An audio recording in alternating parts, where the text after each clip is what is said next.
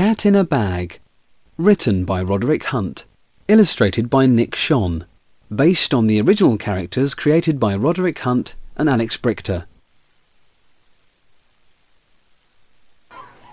Wilf had a cat. He put a hat on the cat. Wilf had a bag. He put the cat in the bag. Wilf had a tub. He put the bag in the tub. Wilf had a tin. He put the tub in the tin. Wilf had the cat in his hat. What did Wilf put on the cat? Why was Wilf dressed up? How did the cat get on top of Wilf's head? What magic trick would you like to do? Missing letters. Choose the letter to make the word. A. Cat. I. Wilf. A. Hat. I. Tin. Well done. What's in the picture? Match the words to things you can find in the picture. Point to the ones you can find. Cat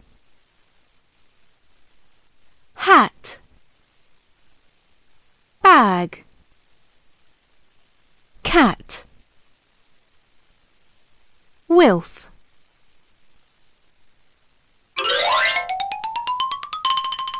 Well done. It. Written by Roderick Hunt. Illustrated by Nick Schon. Based on the original characters created by Roderick Hunt and Alex Brychta. Chip put on the cap. He was it. Mum ran. And Kipper ran. Mum got on the box. Kipper got on the rug. Biff ran. She got on the box. Dad ran, but Chip got him. Dad put on the cap. It did not fit. Bam! Dad ran in to Floppy. Dad hit the mud. What game was the family playing? Which people were it? Why did Dad call Floppy a bad dog? What games do you like to play? Missing letters. Choose the letter to make the word. O. Box. A. Rug. A. Mud. O. Log. Well done. What's in the picture?